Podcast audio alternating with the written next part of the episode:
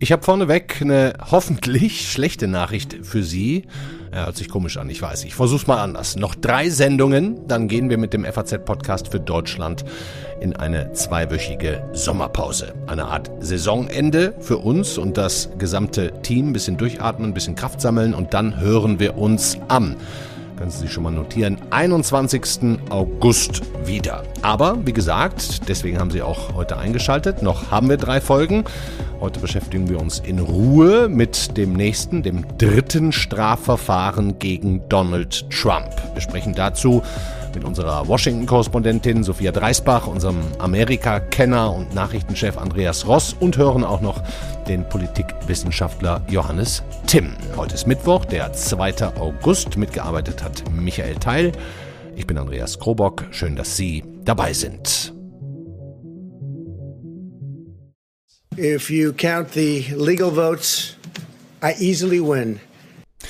Um diesen Mann geht es heute mal wieder bei uns, den ehemaligen Präsidenten der Vereinigten Staaten, der seine Wahlniederlage gegen Joe Biden nicht akzeptieren wollte und deswegen eine Menge getan hat, um den Ausgang zu manipulieren und zu seinen Gunsten zu ändern. Mit dem Ergebnis, dass nun inzwischen das dritte Strafverfahren gegen Donald Trump eröffnet worden ist. Und was da alles drin steckt, das besprechen wir jetzt zuerst mit unserem ehemaligen Washington-Korrespondenten und jetzigen Politik-Nachrichtenchef Andreas Ross. Schön, dass du da bist.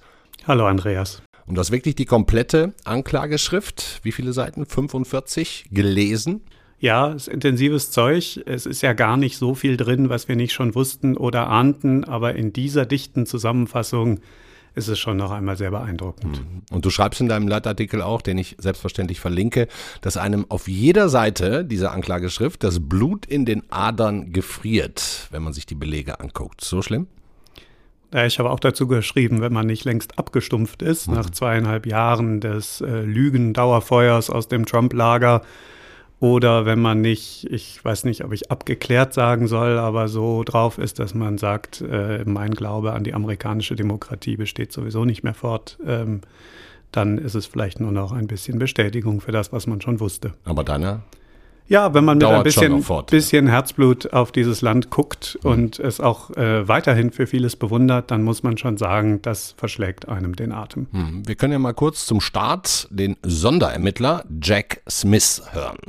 Charging Donald J. Trump with conspiring to defraud the United States, conspiring to disenfranchise voters, and conspiring and attempting to obstruct an official proceeding. The attack on our nation's capital – was an unprecedented assault on the seat of American democracy. Mhm. Jack Smith sagt also, es handele sich um einen beispiellosen Angriff auf den Sitz der amerikanischen Demokratie. Deswegen gibt es jetzt vier Anklagepunkte. Und ich würde sagen, die lassen Sie sich mal in Ruhe auf der Zunge zergehen. Auch nochmal auf Deutsch. Verschwörung gegen die Vereinigten Staaten. Verschwörung zur Behinderung des Kongresses. Behinderung des Kongresses und was ich am wenigsten verstehe, Verschwörung zum Entzug verfassungsmäßig garantierter Rechte. So, Andreas, zurück zu dir. Alles aus der Abteilung, wenn der Verschwörungstheoretiker selbst zum Verschwörer wird. Ja, wenn man so will, im Deutschen funktioniert das Wortspiel, äh, aber ähm, das, wo du sagst, das verstehst du am wenigsten, vielleicht um da gleich einzuhaken, wenn du magst. Ähm, das, hier geht es darum, es ist letztlich, wenn man sich mal überlegt, was heißt denn das? Da hat einer versucht, eine Wahlniederlage in einen Wahlsieg zu machen.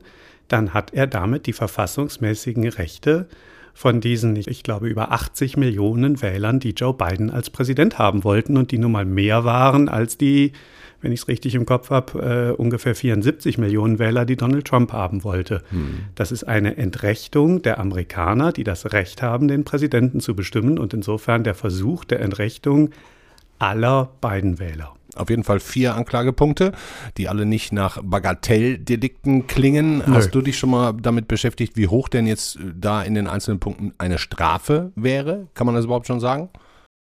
Äh, Habe ich tatsächlich so nicht auf der Pfanne. Es geht jeweils um mehrjährige, also potenziell mehrjährige Haftstrafen. Knast, schon Knast. Ja, das ist, äh, das ist so. Ich kenne viele Leute, die ähm, oder, oder die Meinung von vielen Juristen, die sagen, das wollen wir da mal sehen, ob tatsächlich ein ehemaliger Präsident, der äh, kurz vor dem 80. Lebensjahr ist, dann tatsächlich in ein Gefängnis gesteckt würde, mhm. wenn man sich äh, vergleichbare White-Collar, was heißt schon vergleichbar? Es gibt kein Verbrechen, das vergleichbar war in der Geschichte der Vereinigten Staaten. Aber wenn man sich andere äh, prominente Angeklagte in diesem Alter anguckt, wird man vielleicht häufiger ähm, andere Dinge erleben wie, wie Homer, also ähm, Arrest oder so. Aber ähm, jetzt, äh, das sind jetzt irgendwie sieben Schritte voraus. Mhm. Ähm, ja, es geht um schwere Verbrechen und auf die sind äh, mit Haft bewährt. Das hm. äh, steht mal fest. Mhm. Okay, dann lass uns die Vorwürfe doch mal mit ein bisschen mehr Leben noch füttern. Die Geschichte geht einfach. Du hast es gerade auch schon gesagt, Trump verliert die Wahl im November vor knapp drei Jahren gegen Biden, akzeptiert das Ergebnis nicht, fängt an zu betrügen und das Ganze führt dann, weil er auch da nicht erfolgreich ist, letztlich im, im Januar zum Sturm aufs Kapitol. Aber genau darum geht es in dieser Anklage eben gar nicht, ne? sondern nur um diesen äh, Weg da, dazwischen. Nein, nicht gar nicht. nicht äh, gar es, nicht. es geht schon auch darum, dass Trump natürlich durch seine Lügen, durch das Misstrauen, das er gesät hat, durch die Stimmung, die er gesät hat und auch durch konkrete äh, Äußerungen sicherlich seinen Teil dazu beigetragen hat, dass es zum Sturm auf das Kapitol gekommen ist und dass er dann als Präsident und noch amtierender Oberbefehlshaber der Vereinigten Staaten, während er das live im Fernsehen geguckt hat, nichts unternommen hat oder erst spät wenig unternommen hat, um es zu beenden. Das kommt schon vor, aber es gibt einen Anklagepunkt, den manche auch erwartet hatten, der tatsächlich nicht gekommen ist, nämlich Anstiftung zum Aufruhr. Mit anderen Worten, die Anklage hier dreht sich nicht um den Versuch, Trump zum allein ähm, Verantwortlichen für den großen Sturm aufs Kapitol zu machen. Ich finde aber sowieso, dieser Sturm aufs Kapitol, an den können wir uns erinnern, weil wir die Bilder haben, ja. weil es nicht so kompliziert zu verstehen ist. Menschen stürmen das, also auch noch teilweise absurd gekleidete Menschen, bewaffnet. Es gibt Tote. Das, da hat sich sozusagen alles entladen. Aber die eigentliche, der eigentliche Angriff auf die amerikanische Demokratie hat sich nach dem Wahltag, eigentlich vorbereitet schon vor der Wahl, aber dann nach dem Wahltag äh, eher hinter verschlossenen Türen zugespitzt. Und da geht die Anklage sehr detailliert äh, drauf ein. Ja, äh, wir können noch mal einmal ganz kurz den, den äh, im Übrigen republikanischen Richter ähm, J. Michael Ludig hören, äh, der, der mitgeholfen hat, diesen versuchten Betrug aufzudecken. Ähm, auch er ähm, hat seine ganz eigene Meinung zu diesen Vorwürfen. These are the gravest offenses against the United States that a president could commit, with the possible exception of treason itself. Hm, also das schlimmste Vergehen, das ein Präsident begehen könnte, außer Hochverrat. So, und jetzt aber genau, Andreas, was genau hat Trump denn gemacht? Vielleicht mal die ein, zwei konkretesten und härtesten Beispiele. Ja, ich glaube, wir brauchen einen kleinen Exkurs ins amerikanische Wahlrecht. Äh, du und ich, wir erinnern uns daran, so vor zweieinhalb Jahren haben wir damit sehr viel Zeit verbracht, stimmt, die Menschen ja. darüber oh, ja. in Kenntnis zu setzen. Und es ist nun mal kompliziert und alt. Aber das, was man hier wissen muss, ist, eigentlich wählen die Amerikaner nicht direkt ihren Präsidenten, sondern sie wählen in ihrem jeweiligen Bundesstaat die Wahlmänner des jeweiligen Präsidentschaftskandidaten. Und diese Wahlmänner müssen dann zusammentreten. Das war in dem Fall dieser Wahl am 14. Dezember, also einen dicken Monat, also eher sechs Wochen nach der Wahl. Die treffen sich dann in dem jeweiligen Bundesstaat. Das wird nach verschiedenen Gesetzen in den verschiedenen Bundesstaaten unterschiedlich zertifiziert von Vertretern der Regierung des Staates. Aber am Ende ist klar, in einem Staat, in dem Biden mehr Stimmen bekommen hat als Trump, sind es eben die Wahlleute von Biden, die sich treffen, mhm. die dann Biden abgeben. Und diese, diese Treffen fanden am 14. Dezember 2020 in allen Staaten gleichzeitig statt. Und das war dieses berühmte Electoral College. Und dann mussten sozusagen diese Ergebnisse, also die beiden Wahlleute haben Biden gewählt, mhm. dann in einem Brief aufgeschrieben werden mit dem Namen der Wahlleute, ich verkürze das jetzt sehr, und nach Washington geschickt werden, wo dann am 6. Januar des folgenden Jahres äh, diese Ergebnisse zertifiziert werden müssen oder eigentlich ja. beglaubigt. Also eigentlich sozusagen die Briefe geöffnet. Das hat alles so lange Zeitspannen, weil das alles aus Zeiten kommt, wo die Postkutschen mit den Wahlzetteln ja erstmal äh, durch schlechtes Wetter im Winter in die Hauptstadt gelangen mussten. Ah, okay. Deshalb ist da so unheimlich viel Zeit dazwischen. Und da in diesem äh, recht alten, etwas angestaubten Wahlrecht haben Donald Trump und ein paar seiner engsten Verbündeten, äh, vor allem die Anwälte Rudy Giuliani und John Eastman, Ansatzpunkte gefunden, um zu sagen, daran arbeiten wir. Und es ging dann so. Da hat man gesagt, ja, okay, da treffen sich jetzt Bidens Wahlleute, aber das ist doch falsch, denn ich habe doch in dem Staat gewonnen. Einfach behauptet mit den verschiedenen äh, Behauptungen, die wir alle im Kopf haben. Irgendwo seien noch ganz spät nochmal irgendwie 100.000 Wahlzettel ausgeschüttet worden oder irgendwo seien die umgeschrieben worden oder die Wahlmaschinen seien falsch gewesen oder all diese Sachen, die, die x-fach vor Gerichten von Untersuchungen und so weiter ähm, für null und nichtig erklärt worden sind aber man hat einfach das behauptet, dass das ja. so war und hat dann die eigenen Wahlleute, also die, die nichts zu tun hatten, weil der Trump einfach nicht gewonnen hatte, gesagt, trefft euch auch am 14. Dezember Trotzdem und füllt auch Formulare ja. aus. Natürlich war da dann nicht der vorgeschriebene Vertreter der Regierung dabei, das waren absolute Fake-Veranstaltungen. Ähm, und schickt dann mal eure Namen nach Washington.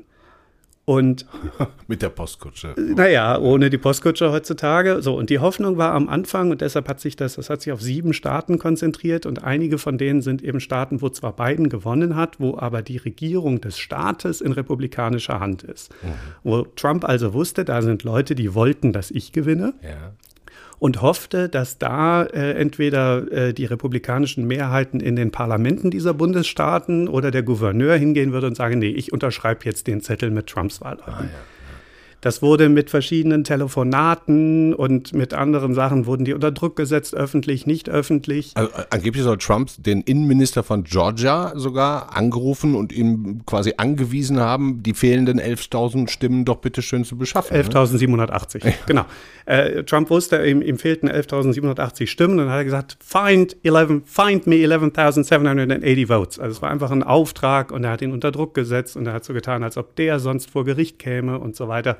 Ähm, es mangelt ehrlich gesagt nicht an Belegen und die meisten kannten wir auch schon. Das ist alles nicht ganz neu, aber es ist ein sehr verdichtetes Bild, dass erstens Trump das alles mitorchestriert hat mit ein paar äh, Mitverschwörern. Zweitens, dass er dabei wusste oder zumindest von sehr vielen seiner Leute, also den Leuten, die in seiner Wahlkampagne waren, aus seiner Familie, aus seinem Weißen Haus, immer wieder gesagt gekriegt hatte, an den Vorwürfen ist nichts dran, es mhm. stimmt einfach nicht. Äh, und äh, dass er es dann drittens eben einfach durchgezogen hat. Irre.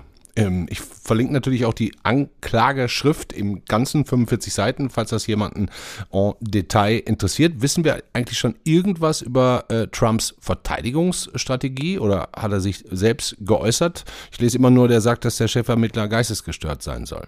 Ja, ich glaube, damit kommt er nicht weit. Äh, es gab gestern ein Interview mit einem Anwalt bei Fox News, das äh, ganz interessant ähm, äh, war, weil es sozusagen darauf hinausläuft, das soll der uns erstmal nachweisen, dass Trump wirklich geglaubt hat, dass das Quatsch ist. Und da muss ich ja sagen, nach äh, vielen Jahren der Trump-Beobachtung würde ich ihm auch ein sehr hohes Maß an Realitätsverweigerung zubilligen. Mhm.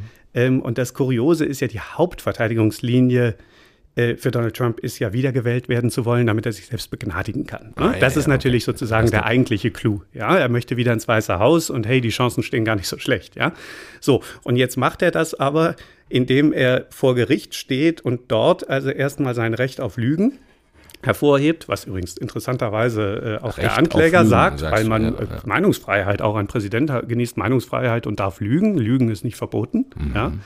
Äh, und zweitens eben sagt, aber er hat es eben doch wirklich geglaubt, dass, dass es alles gefälscht worden war. Also er hat eben nicht seinen Leuten geglaubt, die ihm gesagt haben, das stimmt alles nicht, sondern er hat vielleicht äh, bei, bei Telegram eher dem geglaubt, was er da gelesen hat oder auf Twitter oder irgendwo. Mhm. Und das ist natürlich ziemlich irre, wenn man sich überlegt, da will einer wiedergewählt werden als Präsident indem er den Leuten klar macht, ich habe die Real ich, ich glaube nicht an Fakten, ich habe das einfach nicht geglaubt, ich habe das ich habe das nicht, ich habe die Realität nicht zur Kenntnis genommen. Hm. Es ist einfach von A bis Z eine ziemlich irre Kiste. Hm. Und die äh, Anwälte von Trump, du hast auch gerade schon einen Namen genannt, Giuliani, Eastman, ähm, die sollen möglicherweise auch mit drinstecken. Es sind ja jetzt sechs weitere ähm, Verantwortliche neben Trump angeklagt. Äh, wer das ist, weiß man aber noch nicht. Wir glauben, es sind unter anderem Anwälte.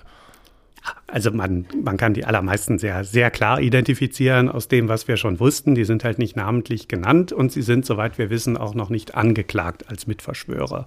Es mhm. gibt keine Verschwörung ohne Verschwörer. Also insofern, Trump hat das alles nicht alleine gemacht. Giuliani und Eastman ist klar, äh, auch ein damaliger Mitarbeiter des Justizministeriums, den Trump ähm, mal eben noch schnell auf die letzten Meter zum Justizminister machen wollte und der sich da ähm, völlig gegen alle Regeln des Ministeriums eingemischt hat.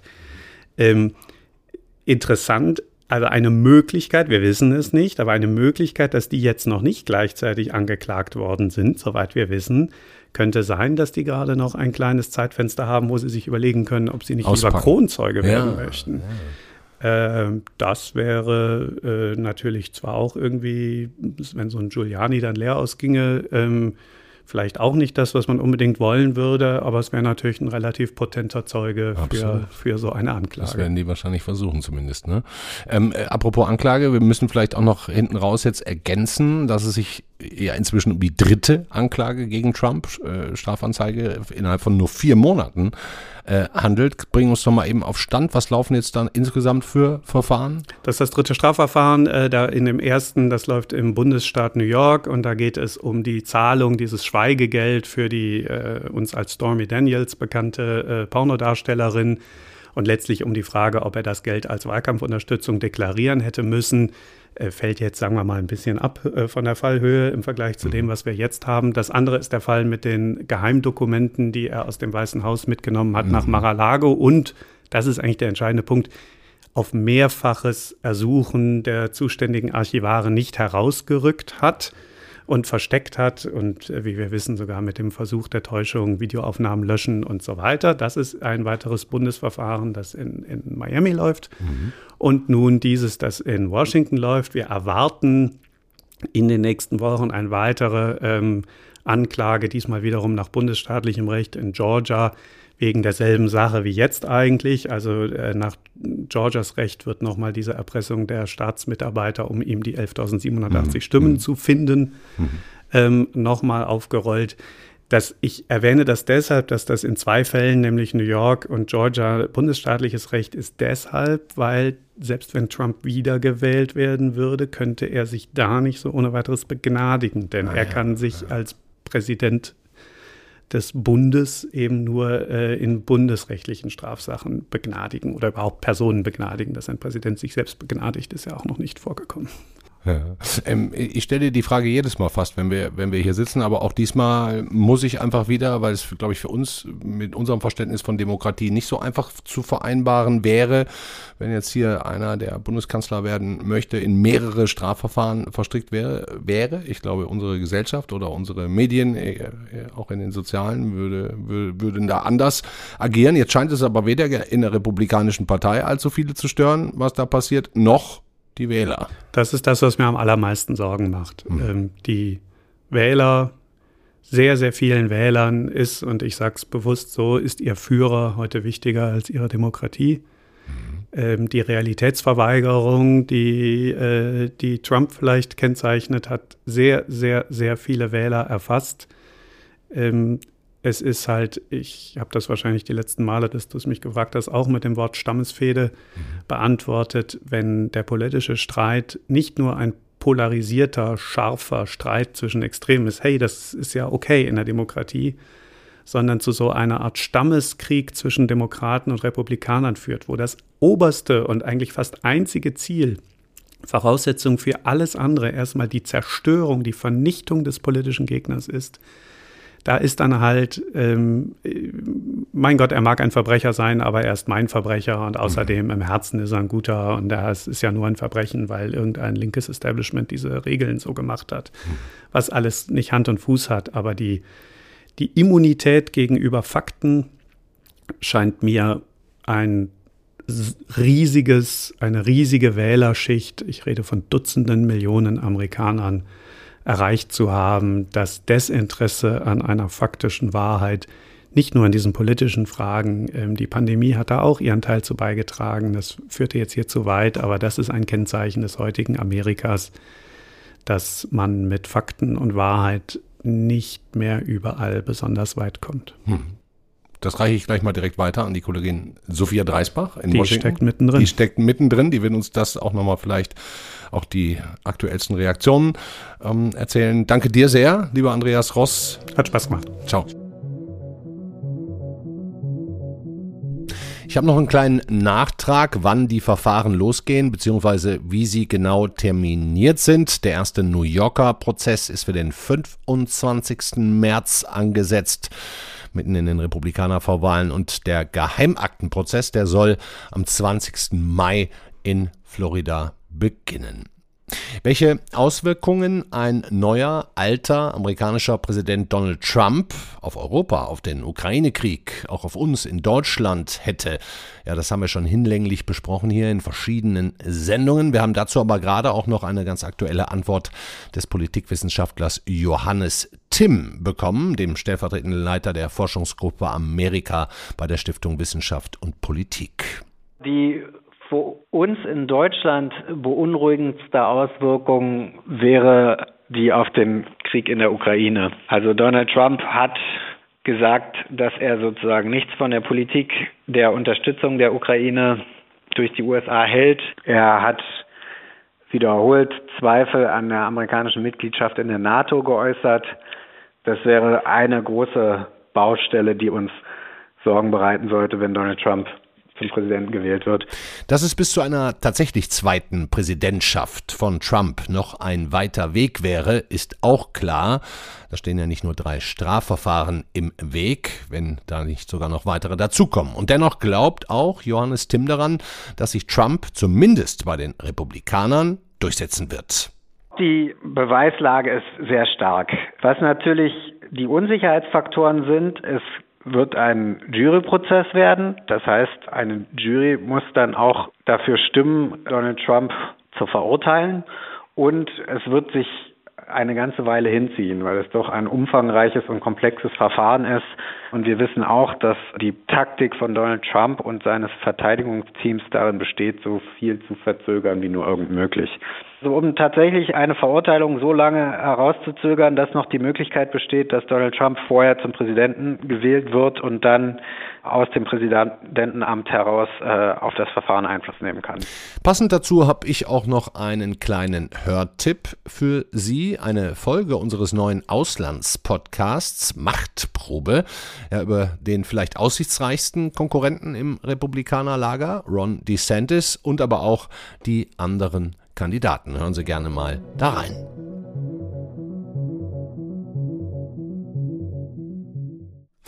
Der Politikwissenschaftler Johannes Timm geht also davon aus, dass sich Donald Trump trotzdem locker bei den Vorwahlen durchsetzen kann. Im Januar wird's da richtig ernst, können wir gleich auch noch drüber reden.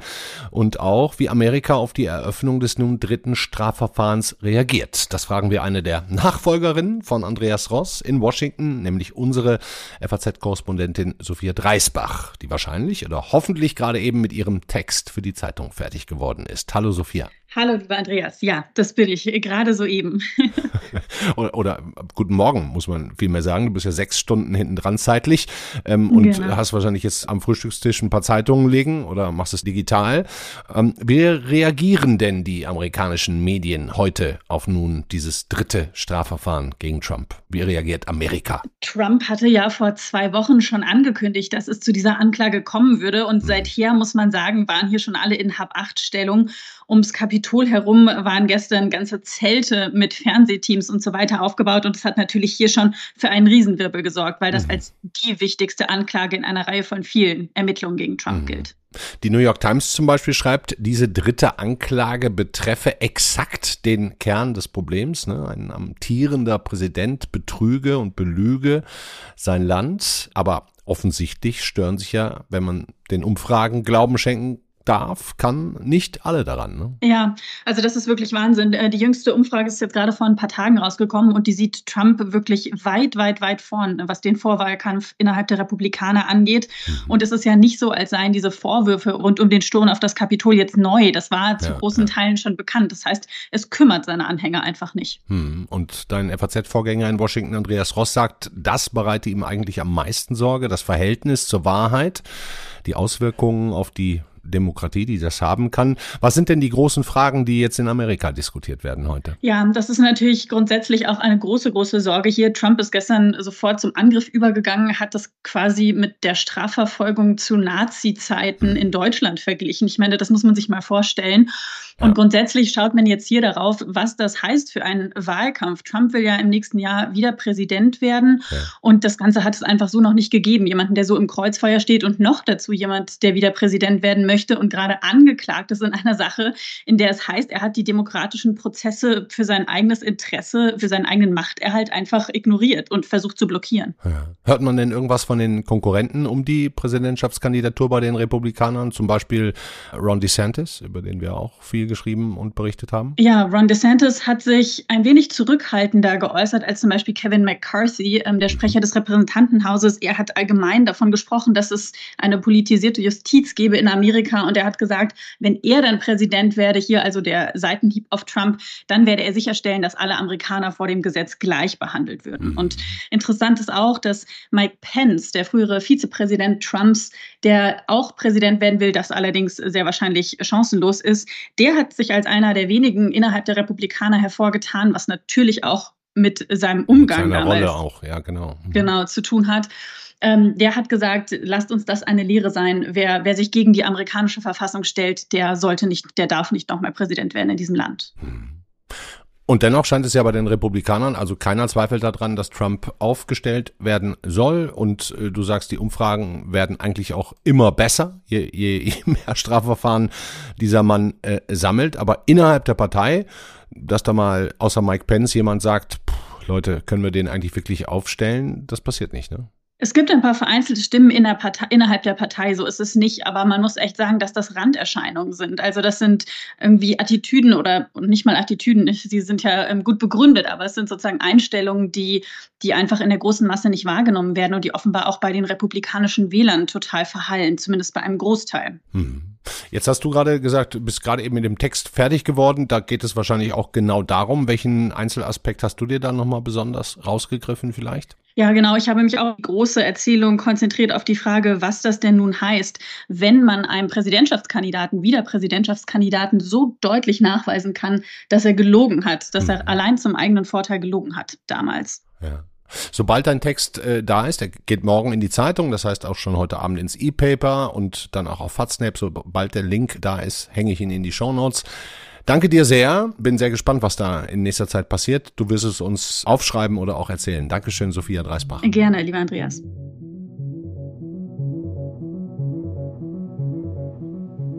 Das war der FAZ-Podcast für Deutschland an diesem Mittwoch, den 2. August.